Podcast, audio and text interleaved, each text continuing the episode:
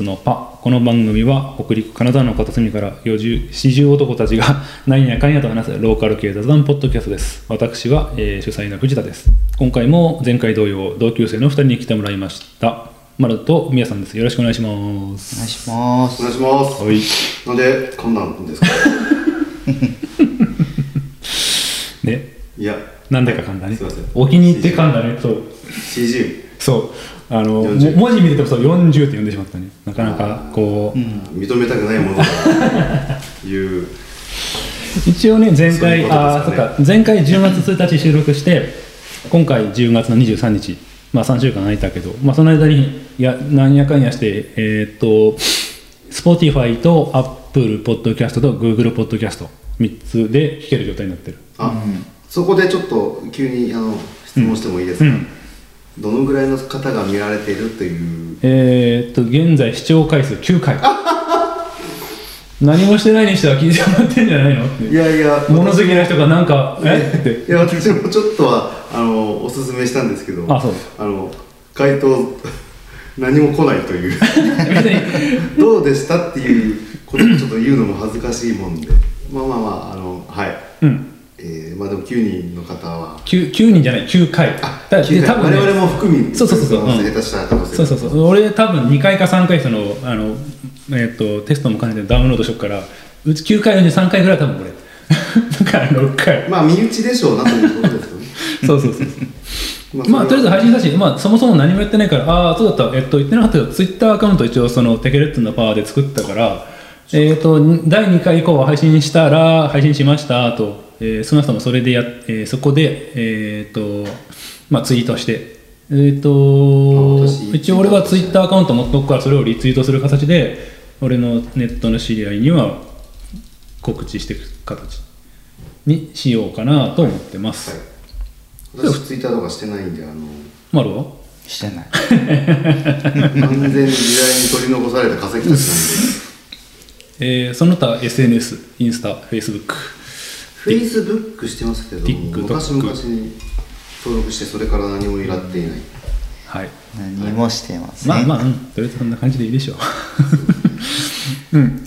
で、えっ、と、前回から引き続きではなくて、前回俺が喋りたかったけど喋れなかった話として、ラジオの話。うんうん。まあ、ラジオ、まあ、これせっかく、ポッドキャストという形で、まあ、世の中に配信しとるわけだから、けど、まあ、きっかけは俺もはそのラジオが好きで、ポッドキャストが面白いな、で、俺もやりたいなという流れで今やってるから、うん。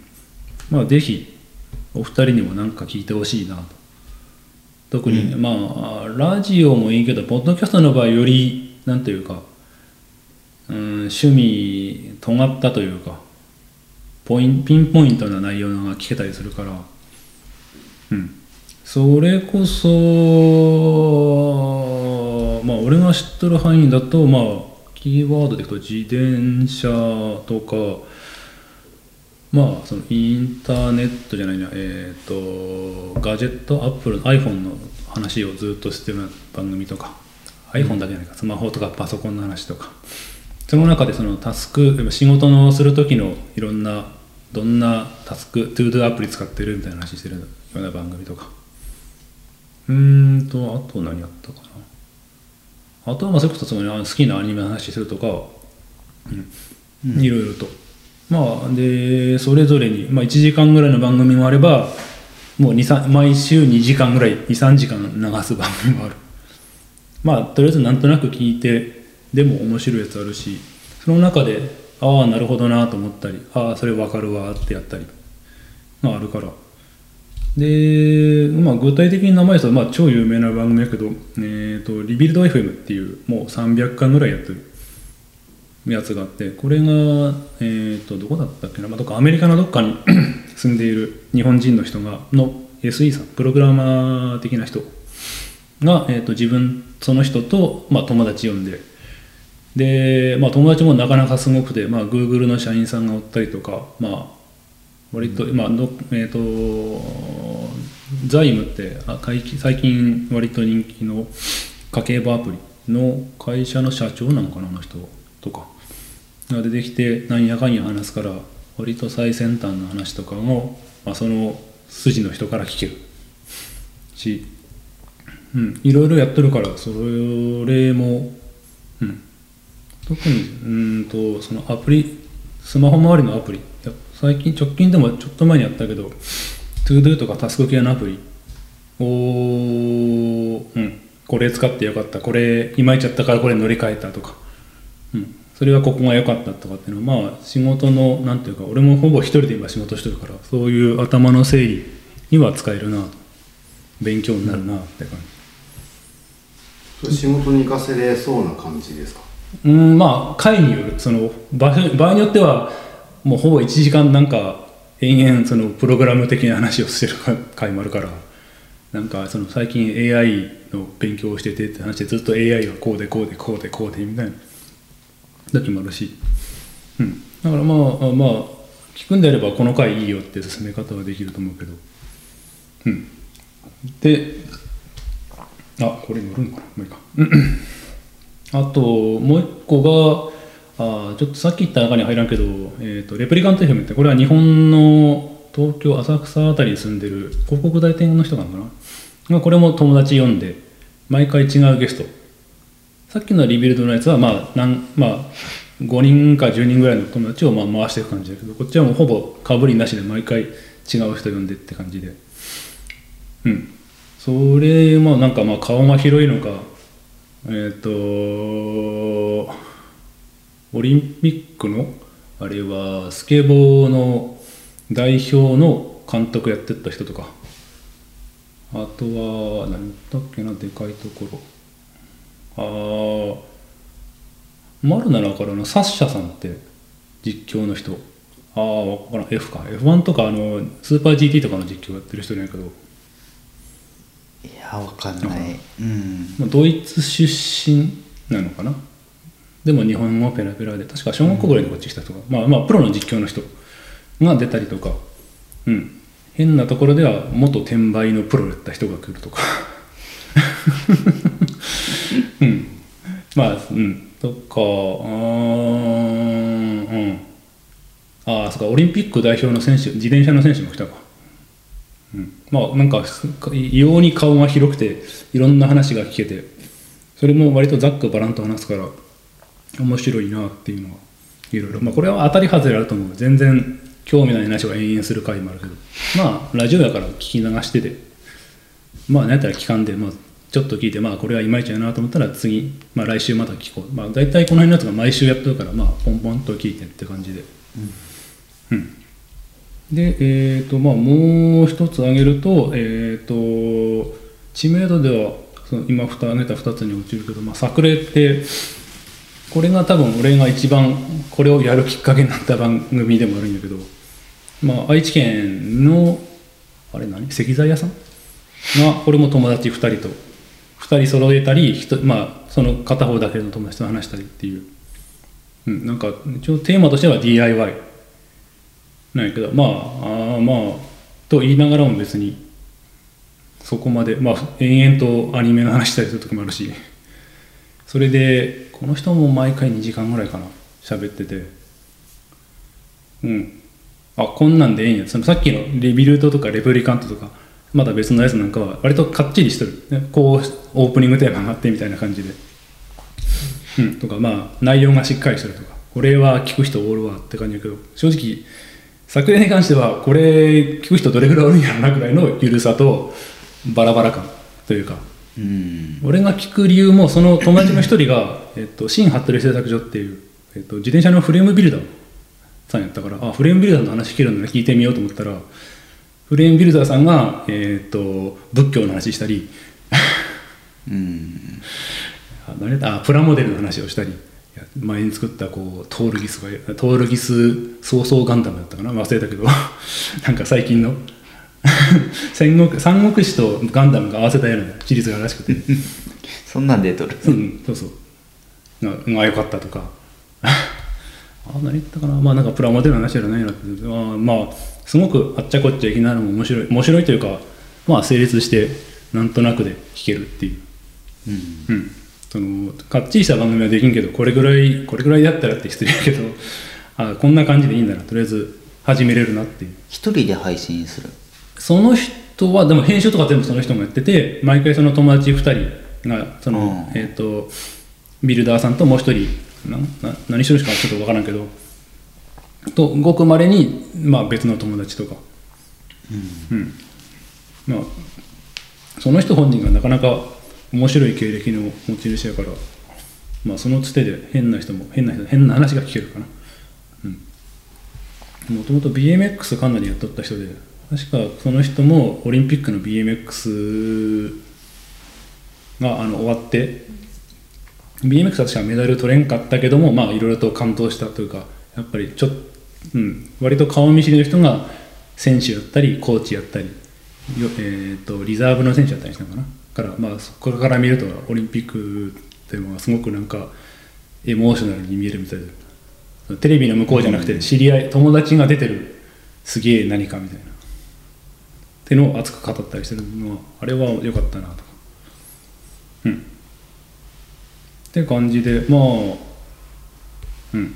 大体、うん、1時間とか2時間とかやけどまあ、こう構えて聞くんじゃなくて、まあ、仕事してる時、まあ、会社に皆さん難しいやろうけど、うん、俺 とか、まあ、丸もそのパソコン仕事の脇、まあ、音楽流す時間じゃなくてちょっとそのラジオ流す時間にするとか車移動あればその間流しとくとかいう感じでもいいんかな。っていうか、まあ、俺はまさにそれをしとるんだけど。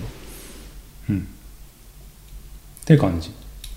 まあ移動時間が長かったりするといいかもしれないね。そうそうそうそう。ラジオ聞いたりすると、音楽聴いてる聞いてると眠くなったりすることもやっぱあるけど、し正直 AM ラジオとかはどうしてもね地方の AM ラジオなんかはねうんまあなんか地元の商店街行って話聞いてきたみたいな話とか聞いてもねまあしゃあないっつったらあれやけどまあ、うん。あんまり興味わかんからねそれやったらまあちょっと興味の方向性があるもの。まあその好きな、まあ、方のやつがあればいいよね。ああそうそうそう。だからハマるようなものがあれば。だから一個取っかかれるといいと思うよってね。俺は自転車やってんやけどその自転車の元プロ選手がやってるやつってええー、と思って聞いてそしたらその人が聞いてるやつがあったからじゃあ聞いてみてでその人その中で出てくる回でまた勧められたやつだったから聞いてみてっていう。積極まあ的に、そうね YouTube とか、うん。うん、よく見るけど、画像と込みであの入ってくるものって結構多いから、うんうんうん。例えば僕好きな武術とか、うんうん。キャンプギアとかだったら、ね。あの多分型式とかそういったものを、まあ、ご紹介してもらうけどやっぱり見た目がどうこうっていうのはねあの、まあ、手間かかるよね。こっちでまた同じく調べたりしないまあ、それもまた面白いんだろうけど、まあ、ハマるかハマらんかやなそうだまあ、調べれば多分キャンプ系はある多いかなと思ってるね、うん。今は。し。流行ってるので。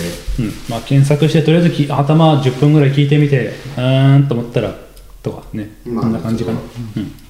まあ、あと回数重ねたやつは大体ん何がしかしっかりしてる傾向にはあるかなと。やっぱり初めの5回10回ぐらいはこう録音環境がいまいちとか、まあ、進行がいまいちとか、よう噛むとか。まあ噛むのは仕方ないん。いで、やでも慣れてくると大体あのー、560さあのさっき言った自転車のやつも初めのやつはかなりたどたどしかったけど今は割とまあ、緊張感が抜けるというか、うん。なんじゃないこうマイク前にしても多分自然体で話せるとかあと話す話したいことを、まあ、こう頭の中にストックするとしてもこうまあ程よい感じでそれを差し込めるようになるとか言いたいことが常にここにあって、経験値ですね、うん、ってのはあると思う。ほらまあまあうん。ある程度回数重ねとるその手のやつとか。そうですね。そうなるとやっぱり回数重ねればな重ねるほど40って間違いなくなる。年齢に戻す話を。ことだねうん。まあうん。そうやってきまあとりあえず進めたから次回何か聞いとってくれると嬉しいなっていうふり。なかなかね仕事終わって あ。あいや皆さん一番環境的に聞きづらいのがこの3人の中では帰ねってきて家のことしてまあいざじゃあ自分の時間が11時12時からやから今持っているなんかその趣味のものに費やすともう寝る時間なんですよね、すぐに。そうだね。てかまあそもそもその通勤がほぼ今ない状態やし。通勤3分ぐらいでも下手したら。徒歩3分。もう3分っていう状況下にあると。そう。俺が聞いてるのはその通勤の時間と,、えーとまあ、パソパソコンの事務仕事してる時とあと車の移動時間やけどどれもほぼないというか、まあ、パソコンの事務時間あったとしても一人じゃないもんね。難しい。あの、その移動時間がないってなるとあとはそのあれだよね自分の時間がどどこから作れるかが非常に難しいよね。あーだからでもそれでも塚さんポッドキャストに関しては多分その自分の時間休み家でゆったりする時間時に聞くよりも何かしてる時に聞くっていうのが多い。例えばランの趣味があったらランニングしながら聞くとか。ランなんて全く一応 金沢マラソンやってたでしょ、はい、あの時練習してたでしょ。ああいああいう時にあのいやあの僕はあのそのカナル式でその時は聞いとったけど、気持ち悪くなってああ。まあそれはイヤホンの種類やね。うん。カナルじゃないやつで何かとか。だったらその骨伝導式でも耳に入れんやつとか。ああ骨伝導式だからそれで買って。買ったんよ買った。あのその練習用に買ったわけじゃないんやけど、あのいいですねめちゃくちゃ。うん。だからあれで音楽を聴くんじゃなくてラジオを聴くみたいなポッドキャストか。まあその種類に分けて使ってたりするんで、いいかなと思うけどね、まあそういう時間うんがあればねそうですね、だからまあ、うん俺と丸はまだそういう意味では聞きやすい環境にはあるかなと。まあ、僕も どっちかって言ったら仕事優先しとるからなんていうか運転中とかうん。ならまだ聞きやすいうんうん。かもしれないけれどあ最中仕事の最中はなかなかそう、うん。並行してできない感じそうねんってね。これやっぱこっちにさなんですよ。そのマルチタスクじゃないというか。なんか市街地運転しとる途中やったらうん。聞かない、おう。高速運転してる途中やったら聞ける、い要はなんか単調なそう。ことなら単調ななんかしなければいけない仕事をしとる途中に聞くことならできるかな、なるほど。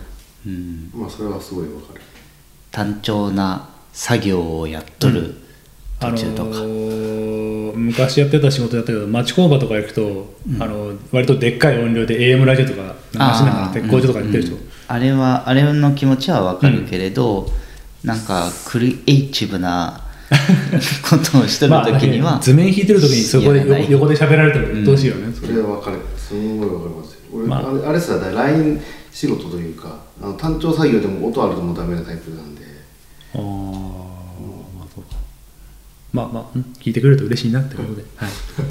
まあ否定しとるわけじゃなくて。なかなかそのタイミングがね難しい、まあ、作るもんじゃないがいねそういうことって。まだその入っていくもんやから、うん。まず取っかかりでハマったらねあの嫌でも聞きたいと思って聞くから、うん。そこはね。まあ取っかかりやね、とりあえずは。うんなかなかどしすぐ調べれるもんなんですかね？ちょっとわからないんですけど。あーまあじゃあ後で説明するそのアプリが、まあ、とりあえずみんな iPhone やからアップアップルポッドキャスト入ってると思うし標準で。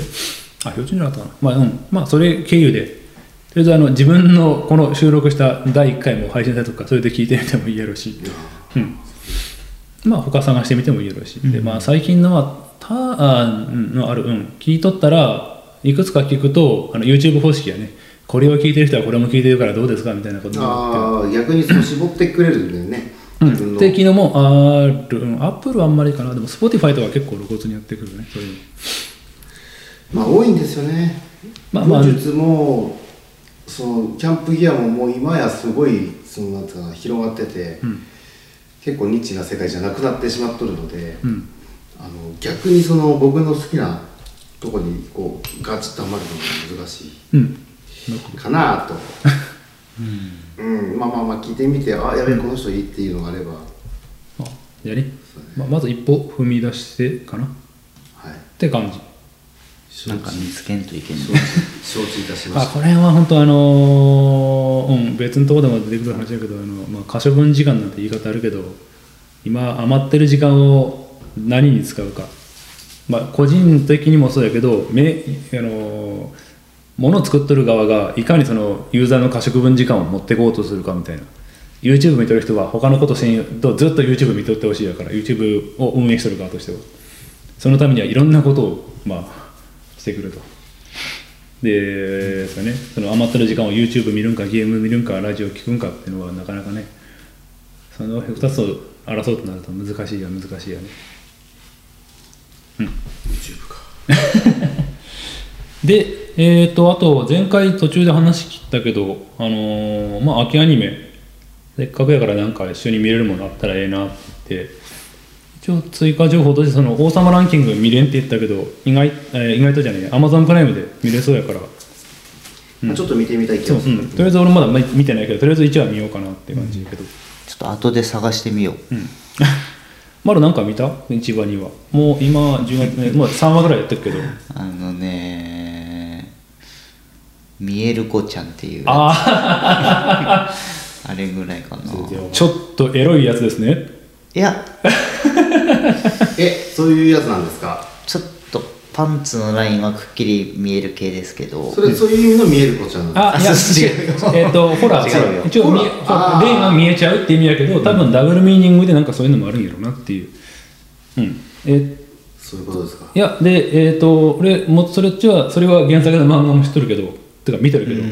うん、まあえっ、とちゃんと霊も怖い、怖いねうん。ん、って、気持ち悪いというべきか、すげえ。見える子ちゃん、うん見える。俺見える人だったかな。ジャンプでやってたよな。見える人？見える人ってねなあったね。やってました。見える人。えー、見える人。なんか有名な、まあ、売れた漫画売れたの漫画で次言うとの次の人じゃななんか連載が終わって次書いたのが見える人なんじゃなかったっけ？あれてこないです、はい。結構好きだったんで いいあのうん思い出せないものを無理に思い出させるとね。サイコみたいな。超能力使ったバトル系。サイレン？サイレンやわ。そうやサイレンや。の前の。あーあーあーそうやったっけ？うん。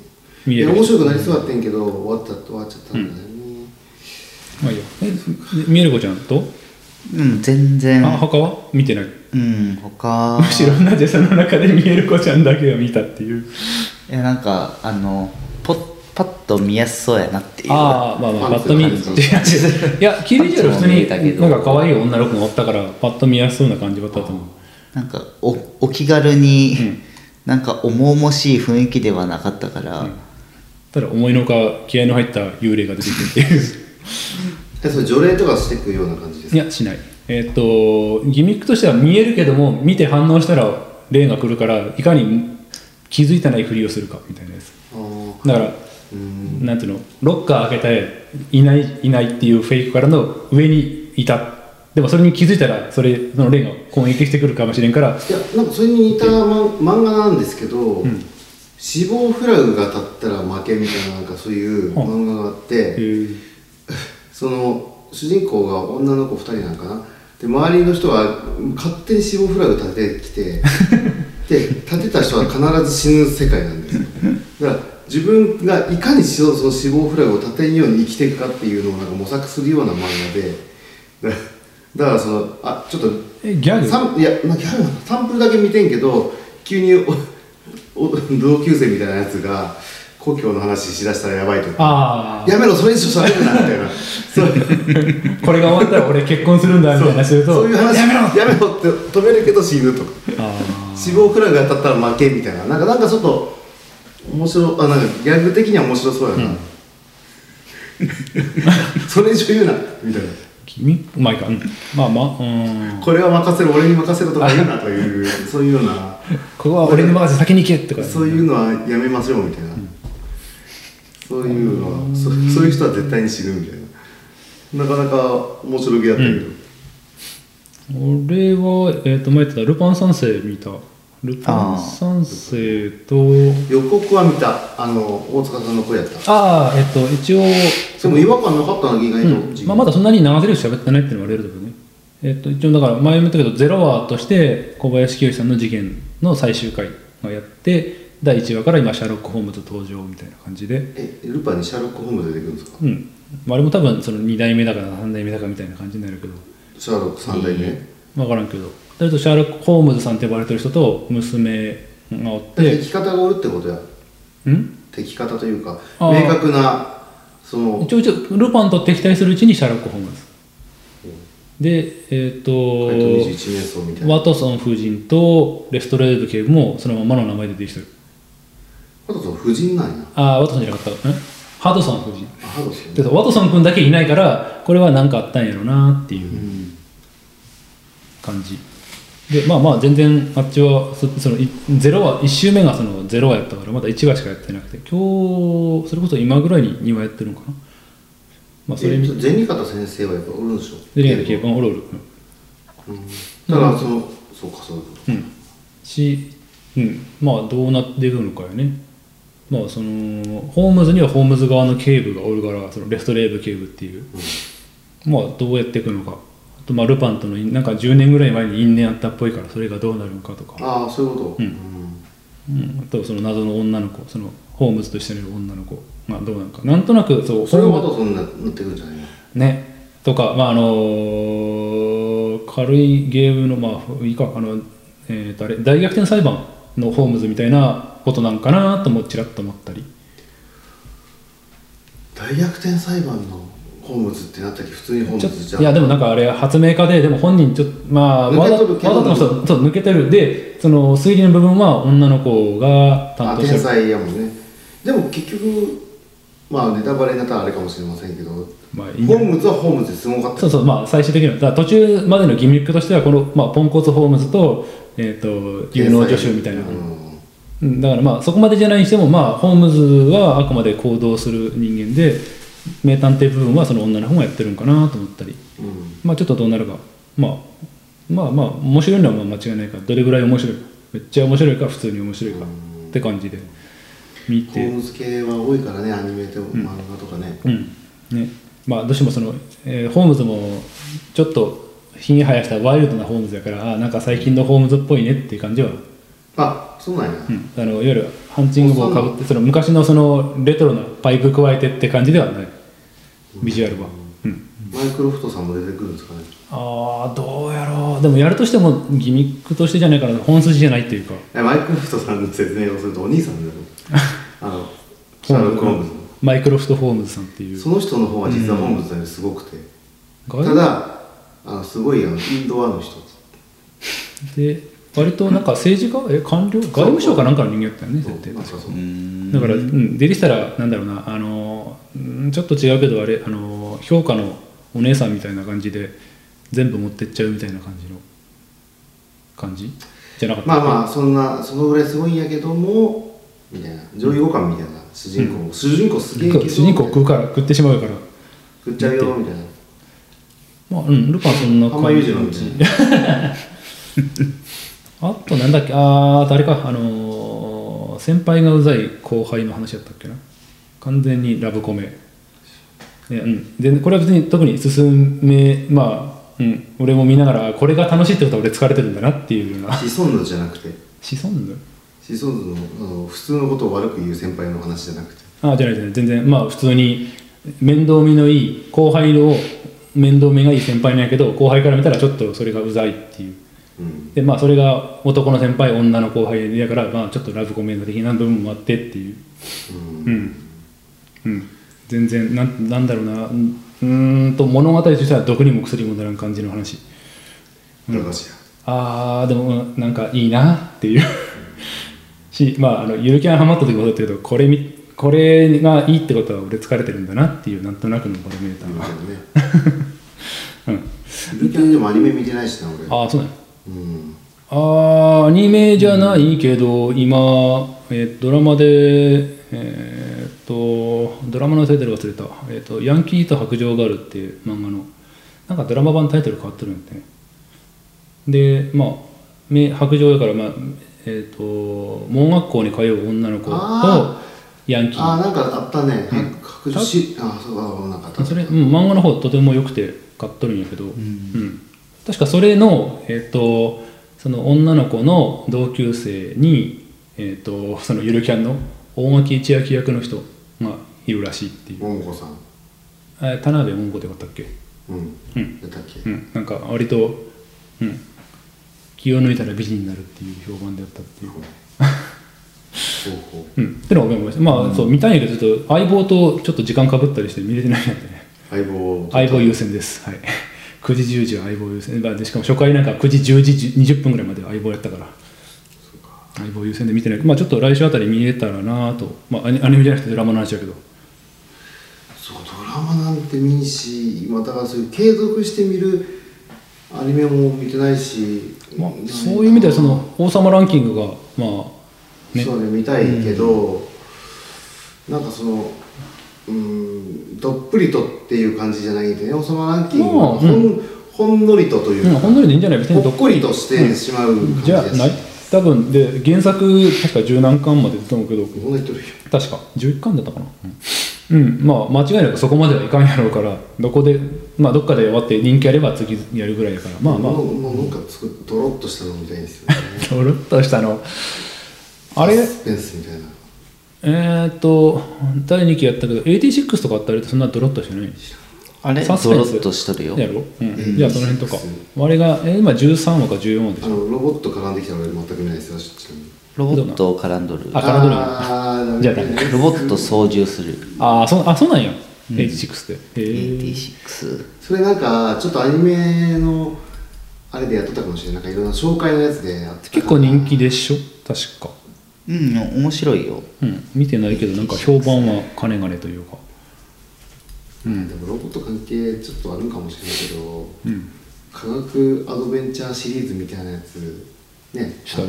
下着とかカオスヘッドとかチャイルドとかあーあーでもなんか最最新作でね。それからうんなんかアニメ化かなんかなかった？ゲーム系？あれ。ゲーム元ゲーム、まあ、原作もあるけどそれの最新作が出るみたいなことを書いてあって、2年か3年越しで出るらしいんやけど、今までは大体現代やってんてね、うんうん。あの下着とかもそうだけど、それが今回の新作は2036年とかでいきなりぶっ飛んどってあー10で年ぐらい。それ中二病くすぐるようななんかかワードがいっぱい出てくるわあけでそれがなかなか面白そうだなと思って。結局そのあ説明できない。説明できあないまあまあななんかまあ説明は細々とはできんと思うけど。なんか変な少女がよ予言した10個ぐらいあって、その10個のうち9個ぐらいは当たっとるんかな。でその最後の1個みたいのがなんかその公表されたと、うん。あまりにもその当たるし、うん。どっかバチカン市国かどっかのあの、まあ、ほローマ法法法教皇が公表を、まあ、10個目したらしいんだけど、それが大したことない内容だったと、そんなはずねみたいななんかそういう。ああそれが嘘なんじゃなかろうかと公表したそ10個目は。の公表してもいいように改ざんされとるのではないのかとか、まあ、そういったような話が現代その本当にあった話をこうマージュしとるのかそういったのがあってなんか面白そうなんですよ。うん。で今回はあれかな？ハッカーの話かな？確か。なんとかコード。ななんとかコードみたいな。あうん。タイトルだったけど。ダヴィンチコード？ダヴィンチコードみたいな話もあった。カーボナイトなんとか。なんだいっぱいそういう中二病中二病をくすぐるようなワードが。まあ多分調べればそういう言葉その手のなんとかコードはよう出るんやろね。面白そう。そうね。最後しかもあの映像でちょろっと見たのが、まあ、知っとるかどうかわかんない。マキセ・クリスっておって、下着でヒロインうん。がちょっと絡んどるんじゃないかみたいなよ描写があったからそういう意味ね。これは見たいなって少しゲームなんでゲーム買うん。ってやってもいいかなと思うけど、まあなんかいいんじゃない？あ最近ゲームまあ買ってないと言いつつ買ったんですけど。んああモンハン？じゃなくて？何のゲーム？えっとダンジョンエンカウンター。ズっていうやつだな。うん。なんかファイナルファンタジー。エニックスなのかななんかマス目だけあってマスえもう一応 RPG ねんけどもう RPG とは思えんほどに簡素に作られとってまずその座標があってうん。座標と数字がそのマス目にポンと置いてあって、でマス目の例えば01がだ01やったら階段降りる02やったら階段登る05やったら回復する。おー06やったらあの戦闘不能を回復するとかそういった全部イベントがその数字。うん。だけバーッとマス目に書いてあって、うん。でそれをマス目をただ単純に埋めていくだけのゲーム。ねんけど一番初めにもう仲間全員バーってあってで選べるやつをさ、まあ、適当に選んで、で下、まあ、最初ゼロ層というか、00回から99回まで下がっていかなきゃいけないんですけど、つながっていくわけよ。でも仲間っていっぱいおるんやけど、全員ほぼ行方不明やったりとか、石化石化してどっかのどっかに散らばっとねん。でもそこにおるって分からんねん。全く。だからもうなんかヒントを見つけて例えば、えー地下55階の、えー、と座標10の3におるっていうのを何かで見つけてそこに行って行っても何もマス目には書いてないから、そこでまあ開いて、あの編成しようとする。パーティー編成したら加えれたりいけないできる。ああ前振りなしというか前振りなし。情報なしね。しかも石化とかしとったら重くて持ってけんとあ石化をどっかで解かなきゃいけあない。じゃあ違うか。すげえそのなんていうかなそれ情報が最近最新作？最近、えーちょっと前ですか最近最近。あ最近だよ、うん、あいや面白そうだなってだから地図問題とかあって、マス目がバーってあるここ？みたいなバツみたいなの書いてうん。バツ、それが例えば何層の何階のどこにある座標におるかって分からんし、それを探しに行くわけよ。うん。そそうしたらなんかこうす適当に A とか押しとったらピコーンってなってアイテム拾いましたみたいな A 連打してもできるのかもしれんけど、まあ、そういうマス目にここにおるよって問題とかなんかそのいろんななんていうかなよくあるその謎解きみたいな問題のヒントが出とって座標が、うんうん。そそれを解くとあここないんやみたいな。そういうようなゲーム。でうん。戦闘も結構なんか考えながらなくてなかなか少ないんだけど防御力と魔法の防御力とヒットポイントしかなくて、自分は魔法で攻撃するのか普通の物理で攻撃するのか。で敵の、まえっと魔法の防御力と普通の防御力を自分のその攻撃で削った後に初めてヒットポイントにダメージ当てれえ？るちょっと待って。防御と魔法防御とヒットポイント。攻撃力の設定ないの？攻撃攻撃力は武器によってあるけど武器武器が10物理攻撃10与える武器か、魔法で10与えれるか決まっとってで敵はそれとして防御力。防御力いくつ、魔法防御力いくつでヒットポイントいくつってある。あだ魔法防御力を削ってから初めてヒットポイントダメージ当てて倒す。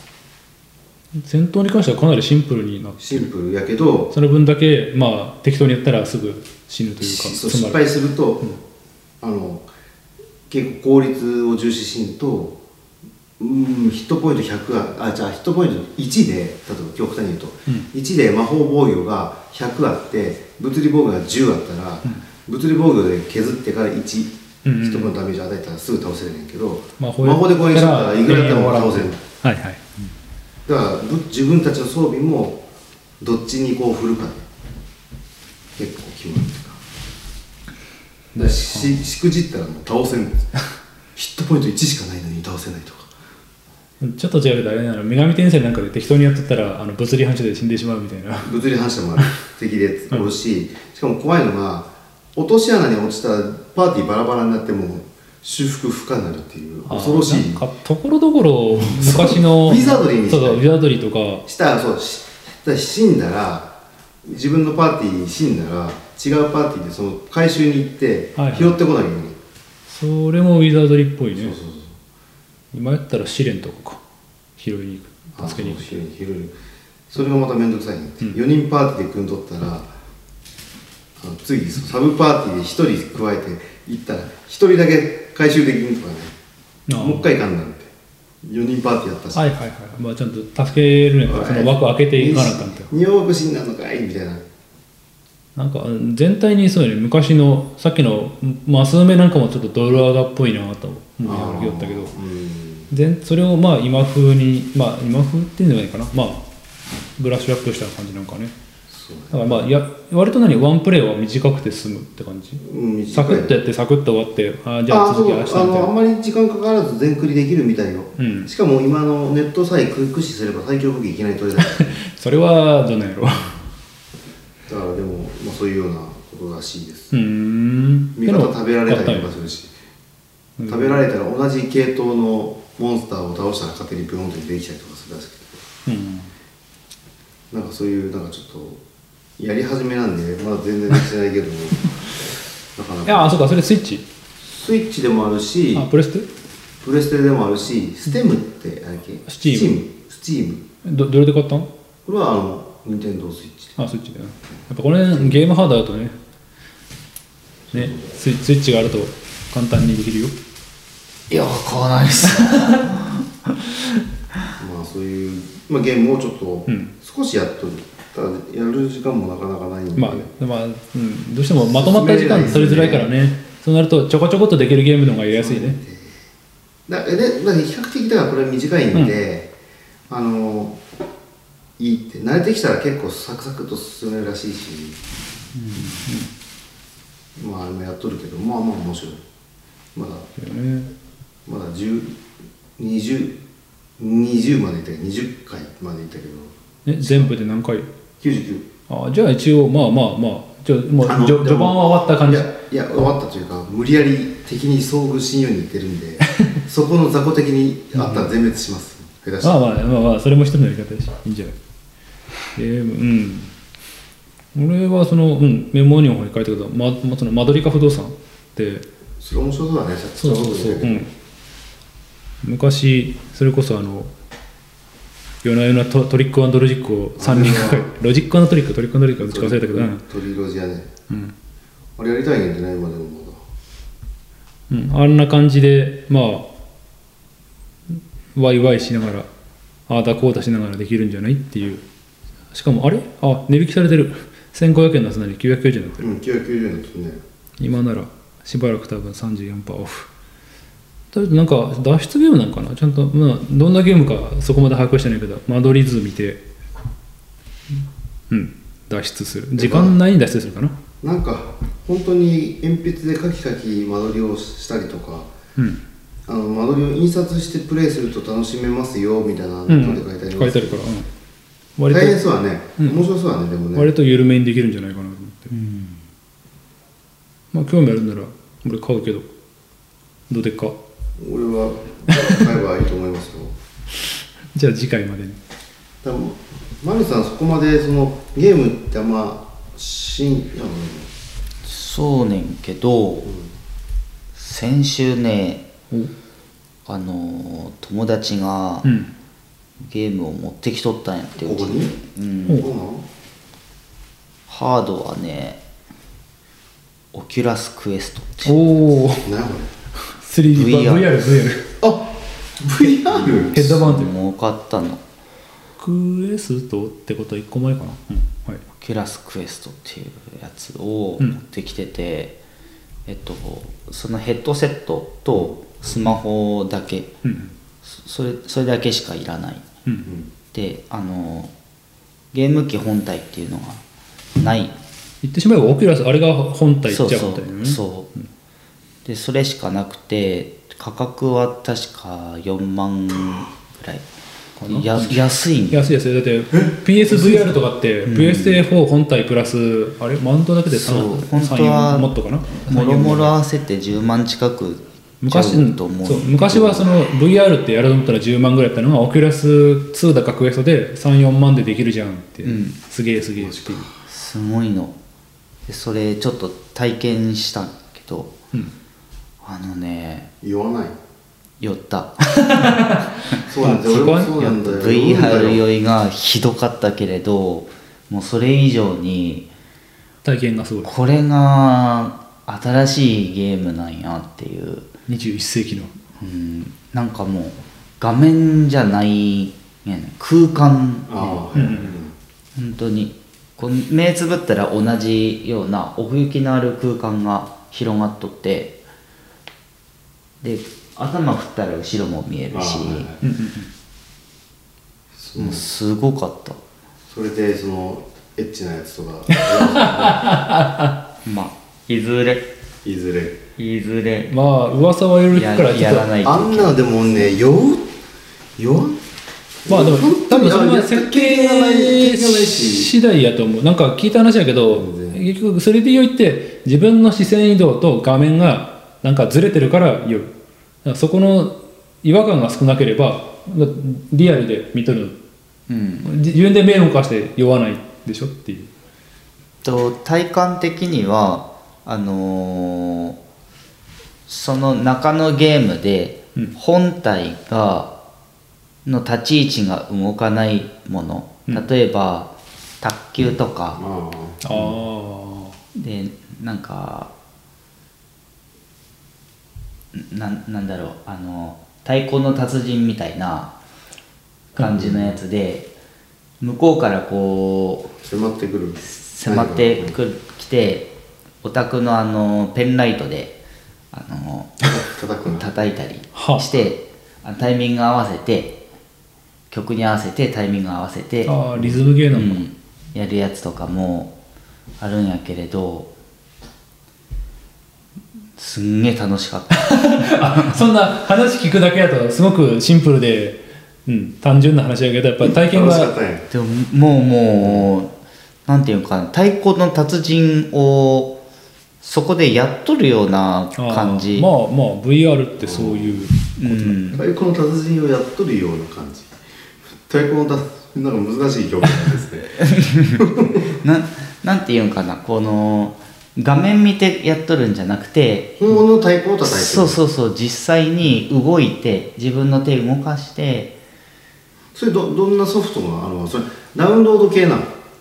基本ダウンロードでしょ、あんなのだってソフト入れるような余地ないなんかそんなスロットないから基本ダウンロードでなんかどんな今やどんなあるんですかねそういう今熱いソフトはバイオハザード4が出るらしい出るらしいね4あるね4の VR 版が出るって、今ああれと違って今の5って5じゃない今ビレッジみたいなやつがね7か何なんだっけ今近かナンバリング出たけどあれとは全く別に4の VR 版っていうのが来年ぐらい今年の年末ぐらい？なんかそんな今年出るんじゃないかな、うん、うん、らしい、うんでも面白かったゲームキューブで買ってやっとったけど、うん、あれはまあ普通にゲームとして面白いからあれを VR にしたら確かにでさらに要は臨場感がマシマシになるわけですよ。4でかなり派手になったでしょなんか冒頭。それね VR にしたらね歩くってどういう状況になるのあのコントローラーが。コントローラーにジョイスティックがついとってそれでも歩けるしあのワープとかあのなんていうの？こうなんなんていうの？これ。コントローラーをその地面の方に向けたらそこに行くみたいなうん。ワープするような指示が出てそこでボタンを押したらカーソルインターネットっていうかマウスパソコンのマウスのポインターで Google Earth みたいな感じ。あのクロックタワーみたいな感じか。というよりもなんかなんとなく Wii, Wii のコントローラーみたいなイメージやったけど今聞いとって。うん。それってねすんげえ焦らんけ。あのいい早く行って早く行ってって思う思うけどそれなりにラグがあるわけやね。それは慣れやと思う。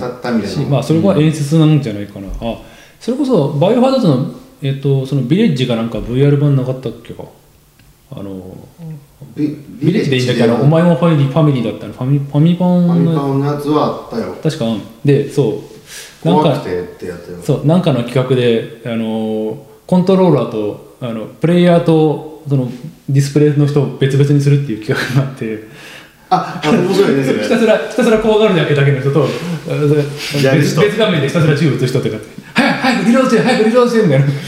え分かんない分かんないっていうあったけど。それ面白いね。まあ自分の思い通り動いてくれんけど。ひたすらひたすら恐怖映像を見せられるっていう。しかも自分の以外の。だからだからまあ、はい、まあ話を出す。と、まあえっとバイオもそうやしああれプレステの方やったかな？VSVR であのエースコンバットを確か VR 版。がすごくあすごいもうらしい。完全に酔うね。あれは。いやでもなんかあんまり弱んらしい。やっぱりそれもえさっきのそうなの？まあ、なんなんとかそれっぽい動きをしてくれるから。そんうん。では飛行機がこんなになってればぐるーんと回ってればそれは余裕やろうけどなんかあくまでこう操操縦桿握った、えー、とヘルメットをかぶっているパイロット、でも景色はもう360度、もう、まあでもその映像はすごかった。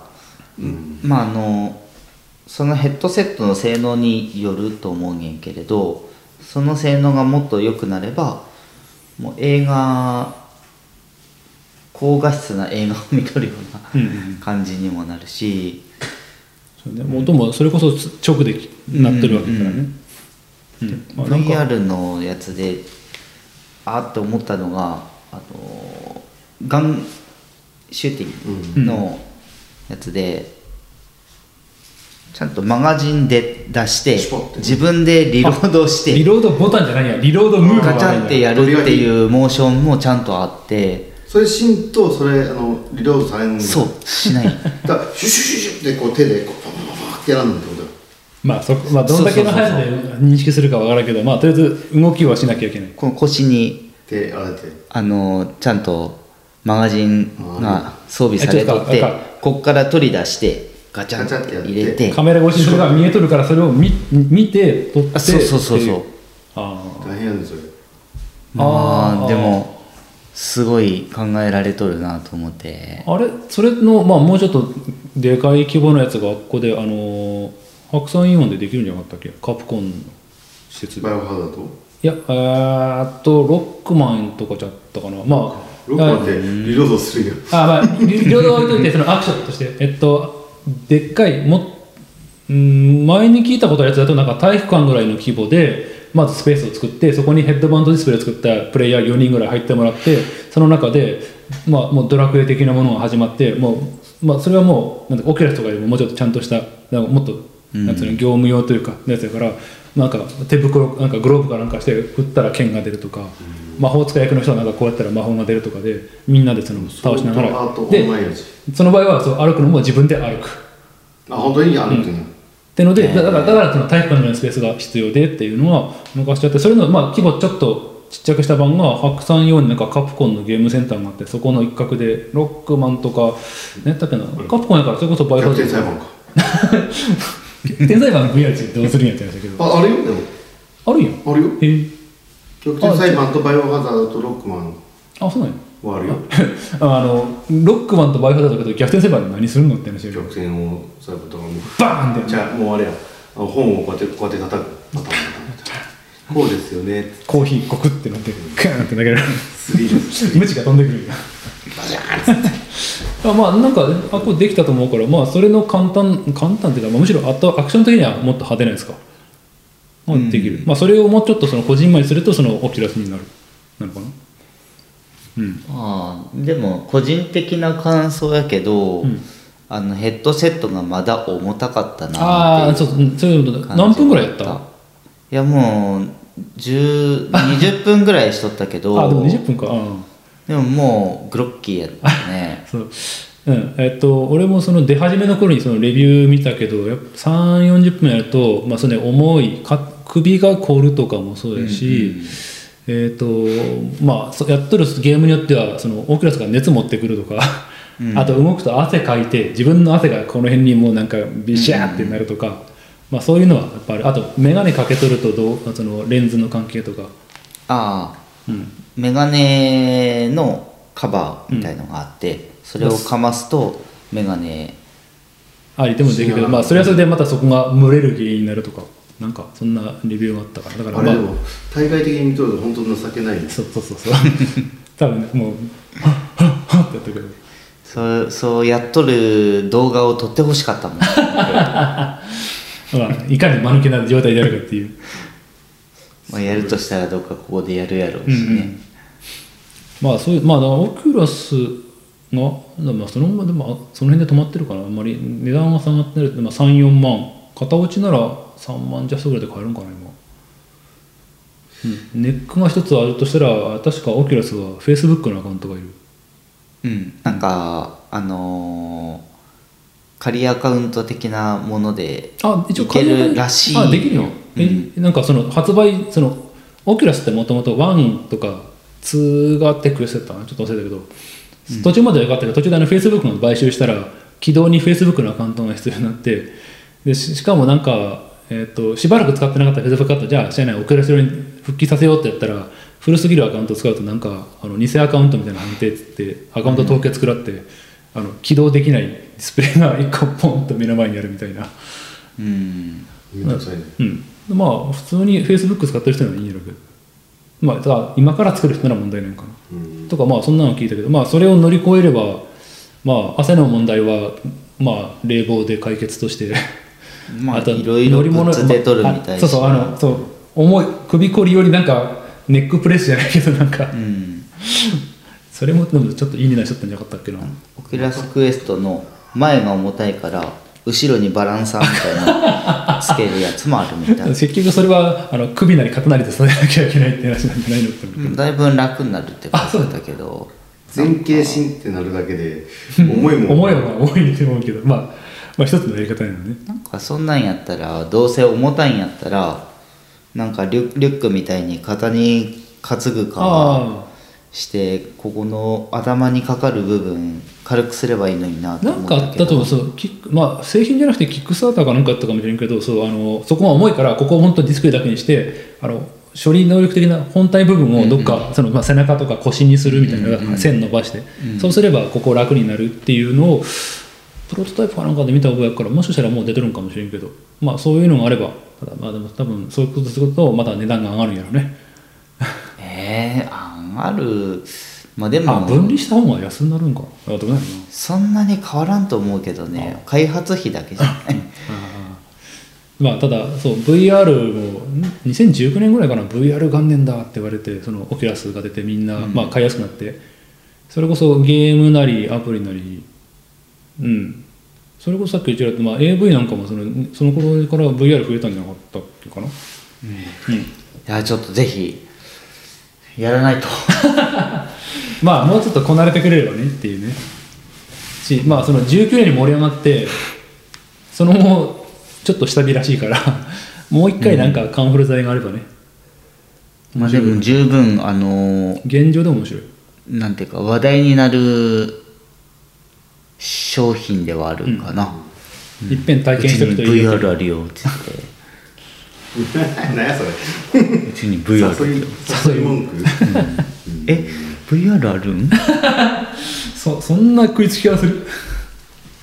すごいから、うん、ももう想像以上やったわ。まあ、体験してみたいなと思いながらなかなかねそのちょっとやってみるっていうのがああそうかレンタル機材としてなんかあったか。3日で8000とかやったっけかな。まあちょっと。それこそあれですねあのさっきのゲームの話じゃないけどあの推理ゲームとかね体験型。そこにもう下にのところが取って こう,、うんこうねもう現場検証が自分でできるとかあ面白いかもしれないねあ、VR じゃないけどそんなゲームもあったなルってゲームがあったんやけどあの死体まあ刑事物で死体、まあ、殺人現場行って死体見たらまずこうこう、まあ、死体があるんやけど、まあ、こうちょっと顔を右にやってみたり左にやってみたりとか手持ち上げてみたりとか。スーツ着とったらスーツパッて、まあ、ボタンでね全部。やってるであとボタンパッてやったら、まあ、スーツ開いたらここに財布があってあこう身分証明書が出てきてあこの被害者の名前はこうこうこうでって何やとか、えっとそうね、首ちょっと右左やったらこの考察の跡が見えてとかそんなゲームがあった、うん、かなり鳴り物入りで作って売れたけども開発費がでかすぎて確か会社会社が潰れたゲー。ムあ一応、えー、と俺は XBOX360 でやったから結構古いな。多分10年ぐらい前のゲームだけど、あの一応スイッチにも移植されてるからやるというのができるしまあ面白い。ものは面白い。1950年ぐらいのロサンゼルスを舞台にして、えー、とそれこそあれあの LA コンフィデンシャルとかあの辺の頃。うん。だからまあ全体に車古かったりとかあの指紋ってものがようやく出てきたみたいな話とか出てきたり。あれこんなもんけ？1950年ってもうとっくにあるもんやと思う。いや、えっと、指紋、だから、えっと、なんだろうな、捜査、現場レベルではまだあんまりないとか、だから普通にベタベタ触る、主人公たちが。で、なんかの事件の時に、そう、あの、その監視、鑑識か、から、まあ、指紋ってのがあって、これで犯人を特定できるかも、みたいな話が。ところどころ、その実実名の、えっと、その、うん、その鑑識のレイ・ピンカーって人も確かじ実際の人とか、指紋ってなんで、ね、あれ固有なんでしょうね。ん？むしろまあまあまあなあなんかそんなのはうんどっかで聞いたけど、まあ、むむしろ一緒なもののが珍しいというかみんなバラバラなんが当たり前。その、な何でもかんでも、うん、何でもかんでもそう、目の形一つと一緒なことはないし耳の形もそうだし、うん、人間ってみんな別のもん確率的なものはほぼない。まあ双子ぐらいみたいな。DNA 的に言っても。双子か。うん。まあそんな感じで。ゲームそんなもん？なんか他に？ゲームはまあその僕久々に買いましたよっていうのはあるげんけど、まあそれ以外は特に。ね。うんなんか面白い。さっき言った推調べたけどそう推理系ね。だ推理系調べた結果マドリカが引っかかったっていううん。ちょっと変則的な 感じが。まあうん。まあうーんうん。まあ引き続きまあ調べてみるけどどうかな。あんまりやっぱりあーファミコン探偵クラブとかで引っかかったけどさあれもリメイクされて去年ぐらいかな出て。あね。あれもまあだからコマンド選択式の普通のアドベンチャーのまあ推理ゲーム。あの神宮寺三郎とか。はいはいはい、えーっとなんだっけなあと JB ハロルドシリーズとかまあまあとりあえず元昔のやつをリメイクしたとかやからまあまあうーん推理もまあ一人でやる分には楽しいかもなってみんなでワイワイって感じでもない。ああだこうだって感じでもないんかなと思ったりはする。うん。まあまあちょっとあー、うん、リュウガンごとくとか面白そうだけど。ああそうかうーんストーリー楽しみって意味ではあれか。そのキムタクがごとくか。ジャッジアイズじゃなくてジャッロスト。ロストジャッジ。ロストジャッジ。龍が如くシリーズってわかる、うんなんか先輩やっとったわ。ヤクザの、まあ、ス 3D で、まあ、歌舞伎町みたいな街を作ってそこでヤクザのなんやらかんやらと、まあ、サブストーリーとしてなんかちょっとコミカルな部分とかっていうのをまあ龍が如くシリーズはそのい架空のヤクザやねあまあ架空まあ架空か、まあ、ヤクザなんやけど、えー、と主人公をキムタクにして探偵にしてっていうのが、えー、3年ぐらい前かなジャッジアイズっていうのができて通称キムタクが如くって言われたやつ。うん。まあ、キムタクがその歌舞伎町的な場所で探偵としてまあ一個事件を追っかけながら、まあ、サブストーリーでちょっと人助けしたりなんだりとか、うん、コミカルなことのやつの続編が確か先月ぐらいに出てうんまあ多分普通に面白いし、少なくともジャッジアイズはストーリーは面白かったから普通に本筋も面白いし、まあ、脇行っても面白いしまあこのなんていうか格闘ゲームん？格闘ゲームじゃないけど、まあ、バトルシーンとかあるから、まあ、バトルとしてキムタク動かしても面白い。うん。ジャッジアイズジャッジアイズ面白かったよ。もう普通に面白かった。話の筋があの龍馬の男シリーズもそのストーリーいろいろとそのこれはいいこれはいまいちとかあるけど少なくともその龍馬のゼロってえーその過去編過去の話は評判良くてそれと同じ脚本の人が、えーそのジャッジアイツと一応あれかなあのーその後の龍馬のところ7かなとかやってでもこれもやっぱ評判いいからまあその辺の信頼できる脚本家みたいな感じなんやろね。だからまあ、うん、ただこれはプレステ4か5しかないから、多分まあ後々 Steam で来てパソコンでもできるようになるんやけど、まあ、スペック多分す必要スペックはそれなりになるからやるとしたらプレステ、うん、5でやった方がいいんやろなっていう。ファイブ？ってそのため。に持っとる人っておるんかな。販売はしてるから探しはおるんやろこれね。まあうんなかなかねおらんやろ。まあそもそもやりそこまでしてやりたいゲームがあるかって言われると。ね。うん面白いんやろうけどなもうついていけないっていうのが。っていうかまあバトルフィールドもやりたいからちょっと買いたいは買いたいんやけど今買ってもやる時間ないからなんか時間できたら買いたいなぐらいの感じフィールドああれは間違いなく面白い。ドンパチ。みんなでああの人数増えたから今。バトルフィールドやったことないな。あれがあるけどコールオブあコールオブデューティーだったら大体10人ぐらいでしょ対戦、うん。バトルフィールドは前作までで、えっと、64人。今回128人64対64のごちゃごちゃドンパチバトル。しかも歩兵だけじゃない。戦闘ヘリもあれば戦闘機もあれば戦車もある。ええ。そう。だから下手くそ何俺下手その銃撃つの下手くそだけどし戦車の2番席についてマシンガンあの機関銃ガーってやったら割と倒せるとか。戦ヘリの、まあ、後ろの後部座席とか乗って、うん。これまたガーってやってたら。ああそっか。ヘリからもできるね。そうそうそう。まあそうやって何な何になったら勝ちなの？あーえっとチケット制えっとまあえっと設定にもよるけど例えば1000チケットあったらその100、まあ、片方のチームは、えっとまあ、1000回死んだらではないんやけど、まあ、そのチケットがゼロになったら死ぬ。一人基本的に死んだらチケットは1個減る。まあそれとは陣地の取り合いもあるから陣地を過半数取ったら少しずつ相手のチケットが減っていくっていうのもあるけど、陣地取りながら相手を倒す、うん、だから倒さずに何もしとるやつは邪魔なやつやけどまあ120あ64人もおれば1人ぐらいサボってもねまあまあまあまあまあ。邪魔戦力にならんだけや、うん。でも死なんかったら別に邪魔になってないってこいやでもまあ基本的にはプその相手のチケットを減らしに行くっていうのは基本行為だからそれせんかったら、まあ、チームメイトからすら、うん、マイナスをももたらす存在かな、まあですよね。うん、まあうん。バトルフィールドそうそういうお祭りドンパチしかも公式ムービーからしていろいろとなんかおかしなことやってるから確かヘリから飛び降りながら戦闘機に RPG をぶち込むみたいなのい自分も死ぬ字でも。やパラシュートあるから大丈夫。あそういうのはねで実際ゲームではそれがあってんてそのめちゃくちゃ上手い人が、まあ、普通ヘヘリ行ったら戦闘機やったら戦闘機の方が強いというか、あのー武器も揃っとるから空中戦ではそれは戦闘機が強いけどヘリから飛び降りてああの RPG 持って戦闘機にドーンって撃ってでヘリが、まあ、運転手をなんかから押してくるんやけどそのヘリにのまた戻るみたいな。ああ じゃあゲーム的にはそれが可能なんよ、できるんよ、あのあの乗乗り込むボタンを押せばもうパッと乗れるから。乗った瞬間でも墜落しとくからそこから立て直すっていうヘリをええええ運転しとる人が降りて敵を倒してまだヘリに乗るの？まあできる。まあそそれこそ逆あそそれ 戦闘機でもあるから。戦闘機の人が戦闘機をあえてミサイルじゃなくて RPG で落として戦闘機に持っていくみたいなのが戦闘機のスペックを 生かせ生かせよって話だけどね。まあネタとしてやっとったらいいんやけど、まあ、プレイヤーのめちゃくちゃ上手い人がそしたら公式の,、その今度出るバトルフィールド2042かな、の、えっと今度出ますっていうそういうあのトレーラームービーでそれがやっとってあ分かってるねっていう。その俺俺らたちは何も真面目な戦争ゲームを求めてないんだっていう。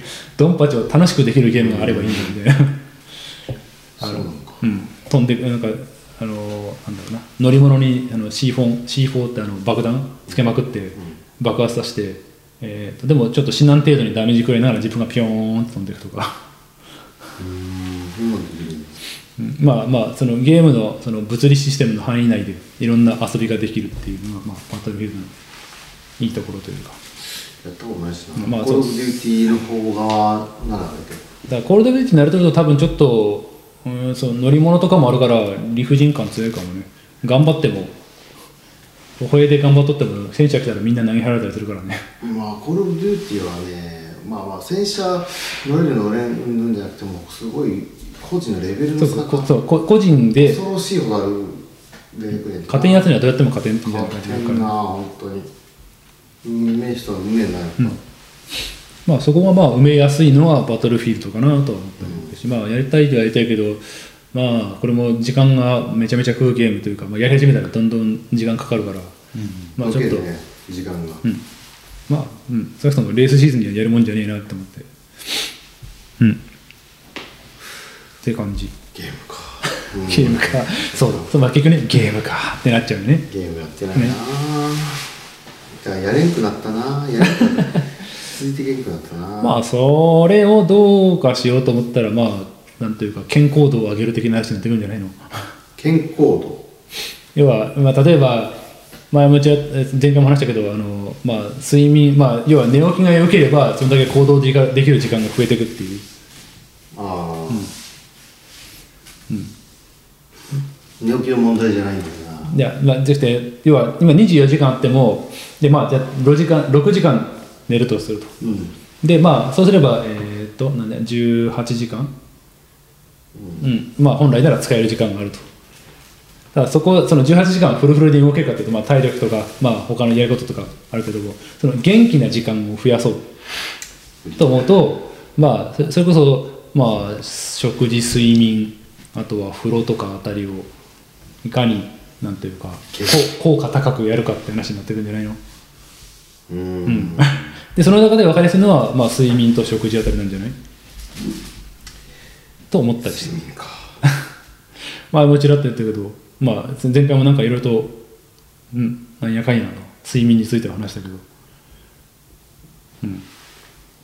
まあ枕変えるとか、まあ、それこそあとはまあ前回ちょっと言いそびれたのがあの睡眠のスコアを測るものがあるからっていうかあれ今はしてなかったっけガーミンあ今は外してる。外してる。寝るときは外すよダメじゃんつけっぱなしにしとらんと。俺いやいやいやそんなずっとつけとられんわ。つけとくとその寝てる最中の数字を、まあ、ガーミン様が測ってくれてあなたの睡眠スコアは50点ですとか60点ですとか言ってくれるから。余計なお世話よ まあそれの繰り返しだね、それまあ、が寝を睡眠を妨げとると俺は。でもいやああ、あとはそれと体感の合致やね。あんまりでもずれてればガーミン違っ間違ってるんやけど。まあ俺の体感ではそんなに大きくはずれてないやっぱり寝起きがいまいちやったなって時はスコア悪いしスカッと起きたなって時はスコアいい。うん。でそれが何かっていうと大体寝る前に何したかとか、まあ、分かりやすいのはやっぱり酒をしこたま飲めば次の日のスコアは悪い。しそれは何で判断するんですか？血流？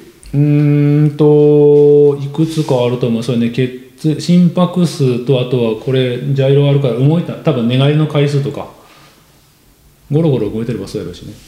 あとは血ん？心拍数と一応俺のやつやったんかったらあの VO2max とか分かるから多分酸血中酸素濃度とかも測ってるはず。ああだから測れる測れる。俺のこれやったら測れるからそれで要は呼吸の質。うん、要は多分音は拾ってないけどもそのいびきとかひどくてそれ睡眠時無呼吸症候群とかだったらまたそれもスコアが悪くなる。一因になる。し難しいなああガーミンはそ専門じゃないけどその睡眠トラック専トラッキング専用のものとかもあるから指輪式の。割とこれはそれこそいくつかのポッドキャストで使ってみてこれはなかなか信用に足るみたいな評判ではあるね。まあ睡眠の質を上げるのはいいと思うけど、だからまあ客観視できるのはそのなんとなくの寝起きの体調だけじゃ分か分かったり分からんかったりというかまあ覚えてなかったりもするからとりあえずガーミンとか、まあ、この辺の使っとくと、まあ、アプリで全部管理してくれるから何日前にここが悪かったですとか、まあ、1週間に1回ぐらいならそれはいいけども23日それが続くとやっぱりその後の体調の、まあ、まあそれと病気につながるというか風邪っぽくなるとか微熱が続くとか。枕ってどうやって決めるん？それはプロに聞こう。あそう。うん、俺は正直、えっとまあ、うち自分の会社で取り扱ってるその、まあ、障害ある人でも使えるような枕を使ってるけど、一応高さが調整2段階。1枚引くか、まあ、そのスペーサーみたいに入れるかそのまんま使うかでスペーサー入れると結構高かったから1枚抜いたら結構良かった、っていうのはある。多分、まあ、それこそ本来ならその頭の重さとか、まあ、ベッドの関係とかでなんか枕の大きさとか柔らかさとかをなんかああるじゃなかったっけ？あの布団の石田屋とかにはな何やったっけな？そのえっ、と選ぶ人枕を選ぶ人のプロ。枕マイスターみたいな人？うんピラなんか横文字で。ピローピローマイスターみたいな。うん。まあ確か割とまあ石田じゃなくてもえーあれえっ、とでっけ東京インテリアレベルでもなんかいるんじゃなかったっけな。うん、まあし、まあ、プロに聞けばそれなりのなんていうかある程度の簡単な方程式的なものはあるんじゃない？こうこうこういう時はこういうのを選ぶといい傾向があります、少なくとも俺はないからとりあえず「えい」って選んだらまああ割と当たり引いたなっていう、まあ、70重要やわな、ね、枕は。結構、まあ本来ならマットレスとかあと寝返り打ちにくいっていう意味であの重めの毛布がいいっていうのは聞いたことあるけど重めの毛布うん。羽毛じゃなくてね。いやーそれも分からん。単純に重量がほんちょっと重くてその分だけやっぱ寝返りがちょっと打ちにくいから、要は寝返り打つっていうのはそんだけ睡眠の低下を質の低下かをもたらすうんらしい、まあその分寝苦しいんかもしれんけどまあそれがないバランスがあるんじゃないっていう。のがもうふあとはもう布団とかマットレスもマットレスも言い始めれば多分その全体が柔らかいよりかは腰のあたりがしっかりサポートした方がいいとか、あんまりなんか沈みすぎるのはうん。体疲れる、とか。腰になる、うん。負担になるよね、昔ウォーターベッドなんてあったけどあれもど今どう今もなんかね？今もある。ある、うん。ジェルだったらねジェルみたいなやつがうんあるし、うんあゲルならそのうちの取り扱い商品になるけどそのそれもなんか、まあ、障害ある人よにあなんか硬さが5段階ぐらいあって頭は3にして腰は4にして足は1でいいとかっていうのはああったけどまあそれはあくまでそのもうなんとか寝返りが打てないもう体が動かない人向けの話だけど、まあ、俺たちの、まあ、健常者でもそういうのがある程度あるのかなというかあるはずなんね。だからそれどういうバランスがいいかっていうのは結局それは専門家に聞こうっていう。この辺やとうん。石田屋は割と有名かなと思うけど、某プロジェクトだったっけ？あそこもそうだねん。何プロジェクト？あの8号線の。あ某コンセプトか。某センあ某コンセプト、うんわからん。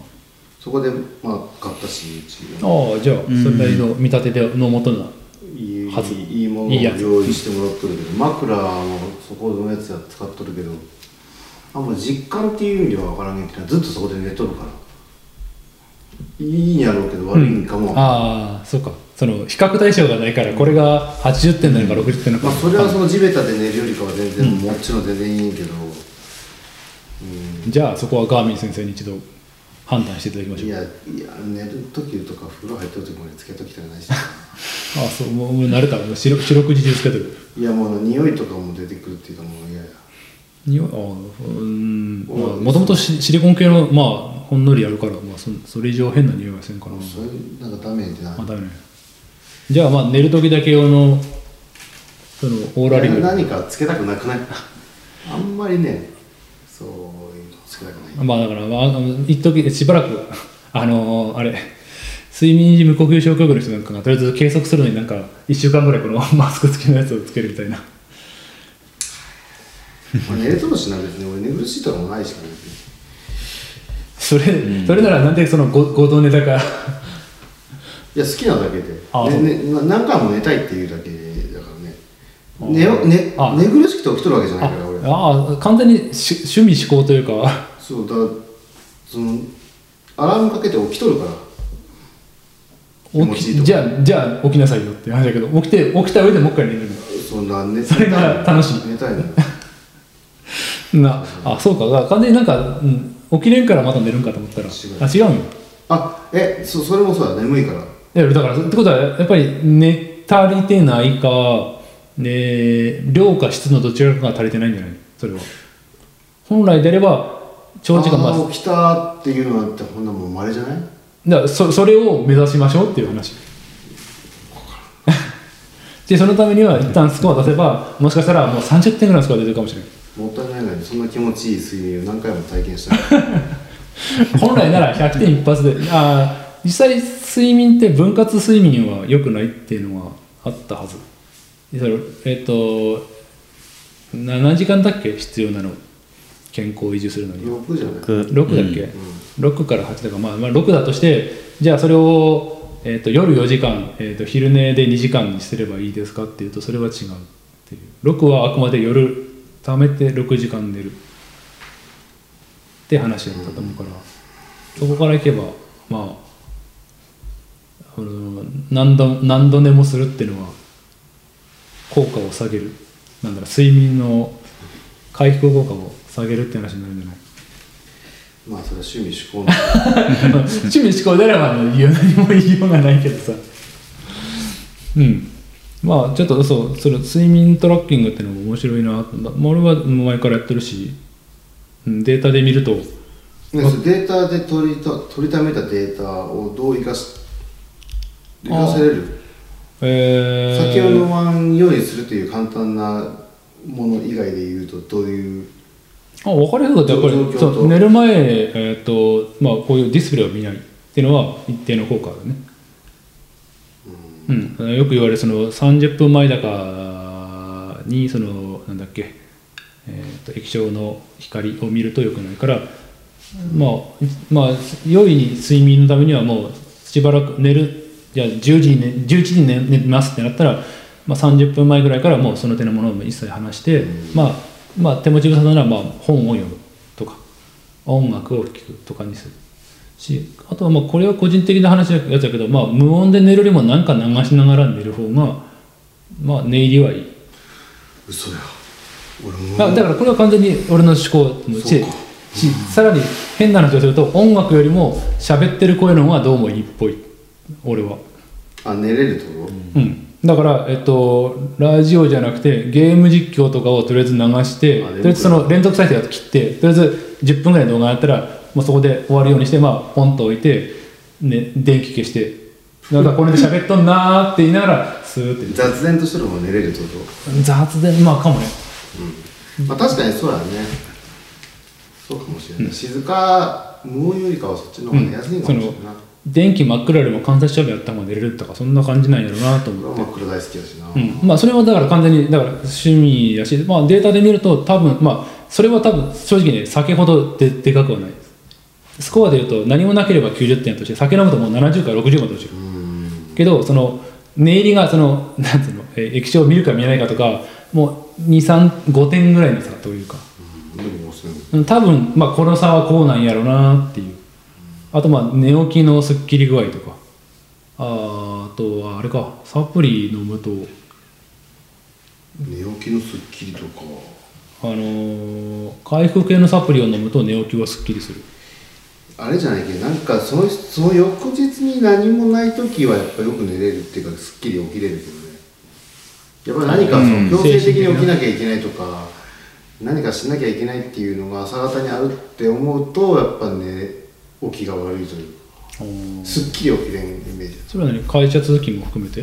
もちろん。やっぱ仕事をしなきゃいけないから8時例えば8時に起きなきゃいけないとか、っていうのはやっぱり寝起きとしてはあんまり良くないかなって気がする。けど、ああでもそれはあなあそれの何も翌日何もありませんよ。じゃあ目覚ましかけずに寝ましょうかやったら意外と早く普通にししゃっきり起きれるっていうか。あでも精神的なそれはあれやろね。なんか何がしかの影響は。それはどう回避すればいいかとか、まあ、どうまあ、うまく付き合っていくね。うん。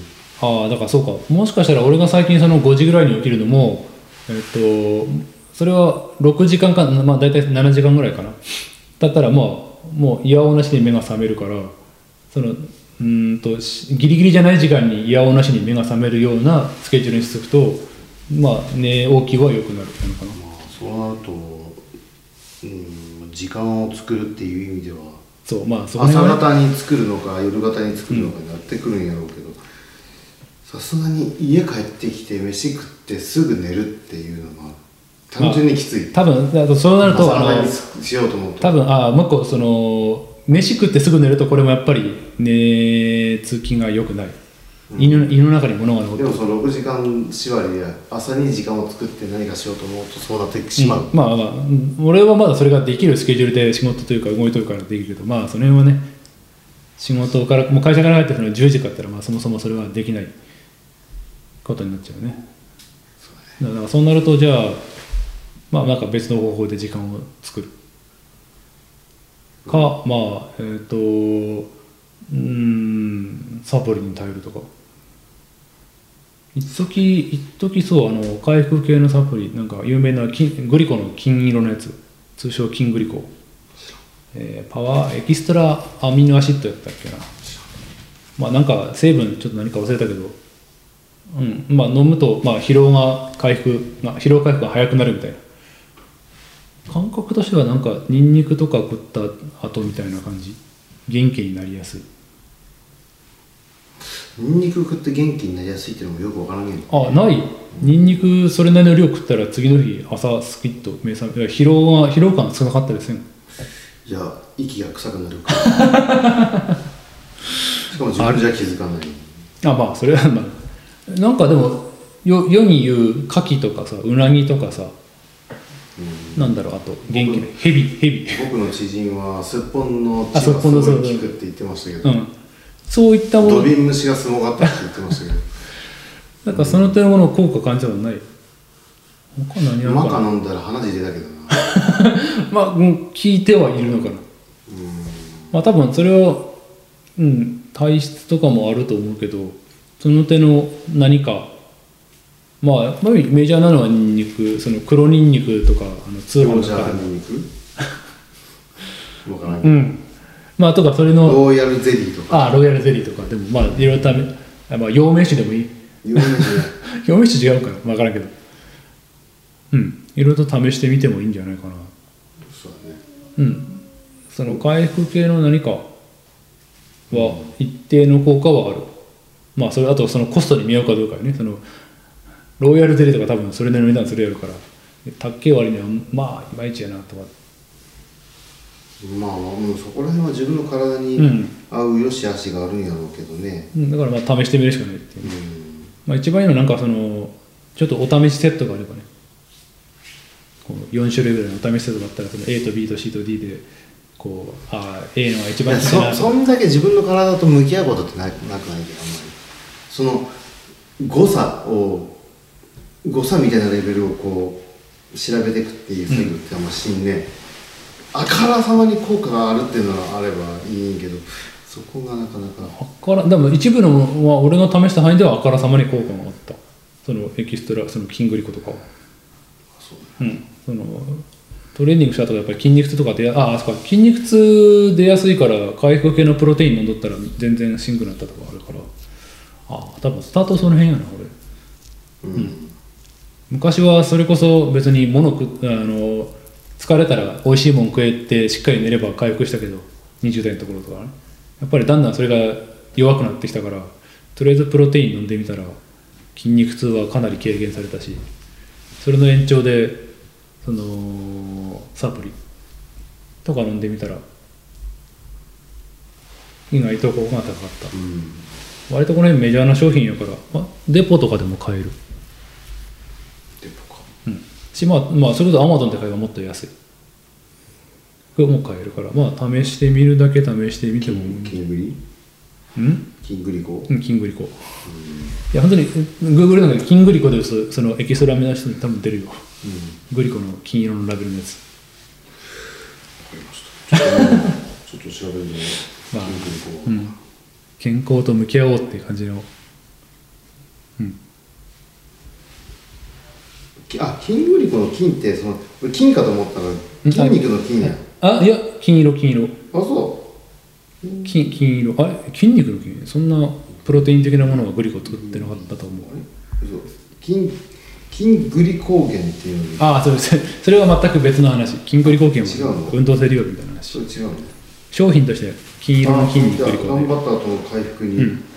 なんかそれの最近それのなんかもうちょっと強い版が出たとかなんとか。これは試してないけど。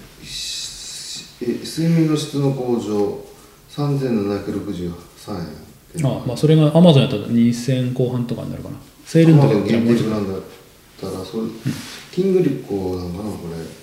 とあと。ベルボディパワー。2916 まあいろいろあるしそれこそ最近なんかその睡眠の質なんか、えー睡眠導入剤までいかんけどなんだっけセサミンだかなんだか。セサミンじゃないアリシンだっけか。これ飲むと睡眠がの質が上がるよっていうサプリとか。寝るのだでいいんじゃ寝るのだ。ない寝るのだ。それ導入剤じゃねえよ。それあんまりないじゃない そうそう睡眠睡眠剤とか睡眠導入剤までいかんけどもっていう何かが。寝るのだってね。それ CM? うん。円形さんでしょ？うん。円形さんの。ああ CM でやってるレベルだと一応そうどう薬になっいちゃう。うもの入っとるか分からんけど。確かそうなんかアリシまあなんかそのアルファ波が出るだかなんだか要はリラ脳みそをリラックスさせる効果のあるサプリメントってのがあって、うん。それがまあその睡眠の質を上げるっていう名目で。まあそんなクソ高い値段じゃなかったはず。まあなんかあれっすよね。あのうん？風呂に入って。ああそうそう。長風呂するっていうのも俺は聞くと。は相当眠くなるね。うん。ちゃんと疲れて寝る運動してるっていうのそうそうそれは最近こうやろう。けど一番確かにそうそう。ぐっすりやね。疲れてそれの回復状態で寝る。俺は間違いないな、うん。体を動かして風呂。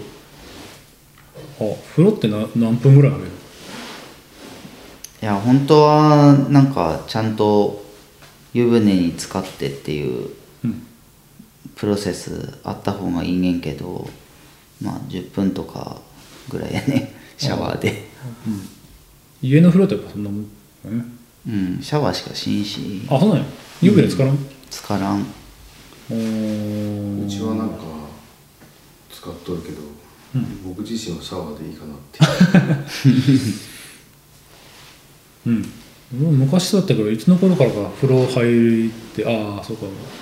本読むようになったからか。本？本。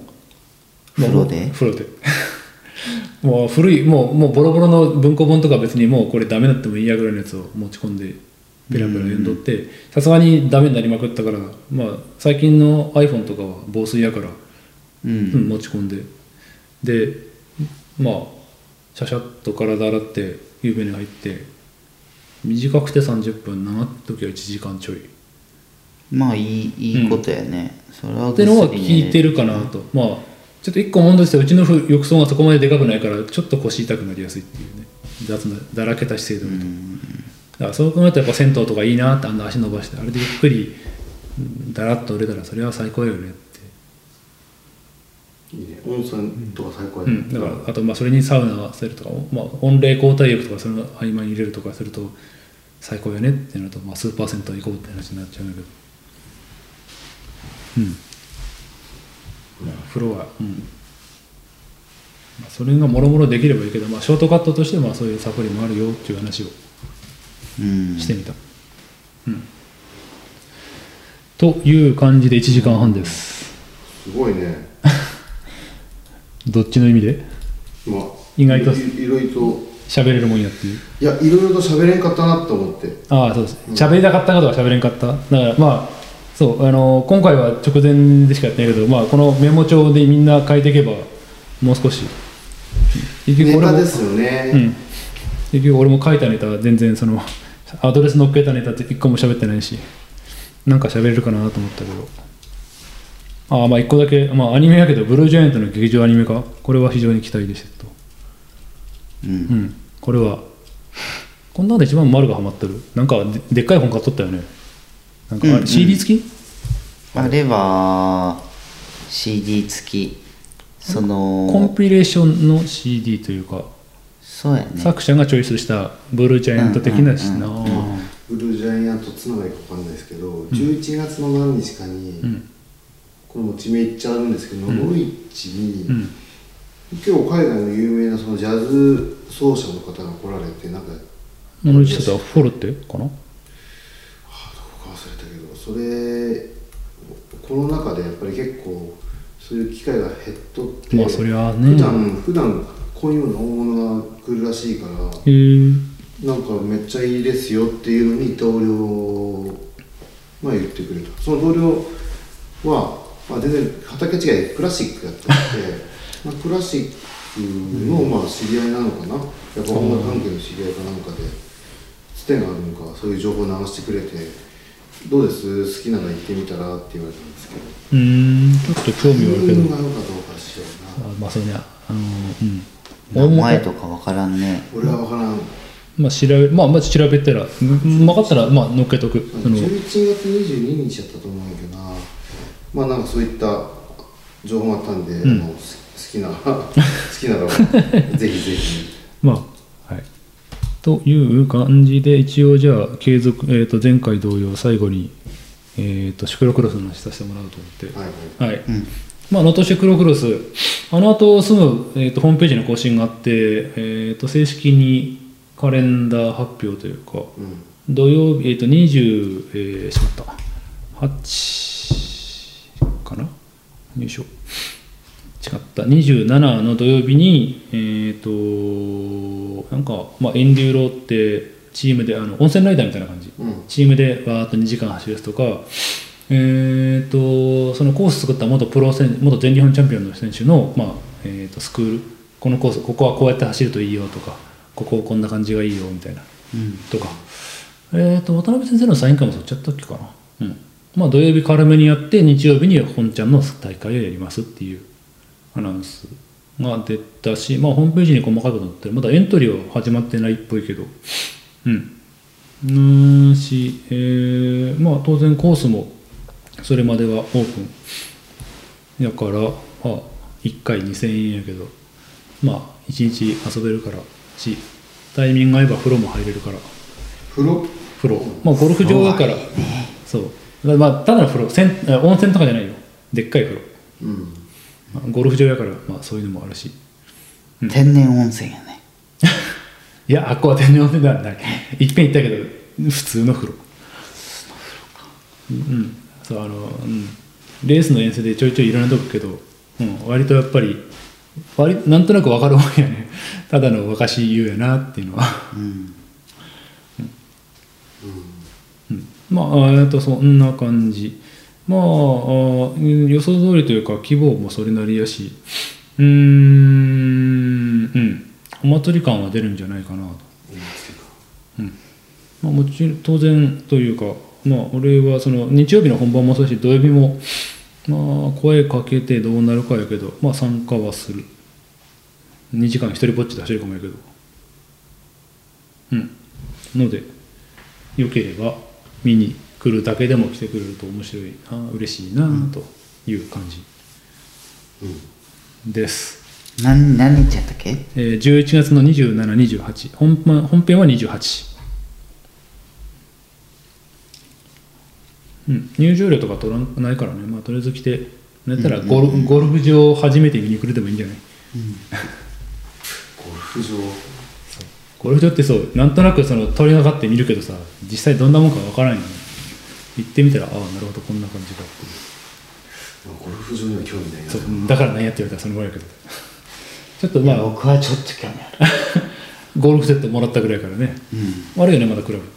うん。うん。練習行かないと。行ってないんか一回行ったとこいいんだったら。一回行ったけど。あ行ったんや。うん。まあまあまあ。前に飛んだ行かない前には飛ぶあでしょ？意外と飛んだ。ああうん。100っていうとこまでバイーンって。100ヤード。当たれば飛ぶかな。7 8 0メートルとかぐらいけあうん。大体そのくらい。割と飛んでないね。いや そんなもんなんけ？ー力いっぱいなんて売ってないしあパコンって当てるだけで100ぐらいピューンって飛ぶかそれドライバーで？アイアン？ら8番。8あえ番なんでえそれはドライバーじゃない？え持ってないってこと？ダフったら8番が一番スタンダードねんて。重さ的に？そのフォームが？絵の長さ的に。へえあこれで慣れてから？それは。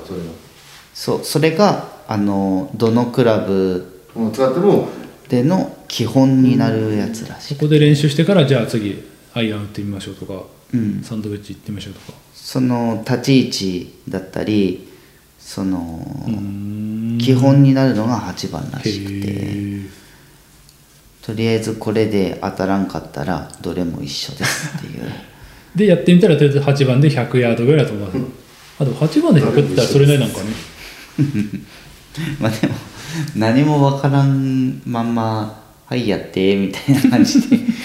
いやまあまあでもそうそうなると思うよ。その初めての人に何一からその言葉で言うよりもまず運かしてもらってその上でどうやったっていうそのうん。もうどうもこうもないよね。あのまずあんなちっちゃい球にパコンって当たらんわけやから、まあね。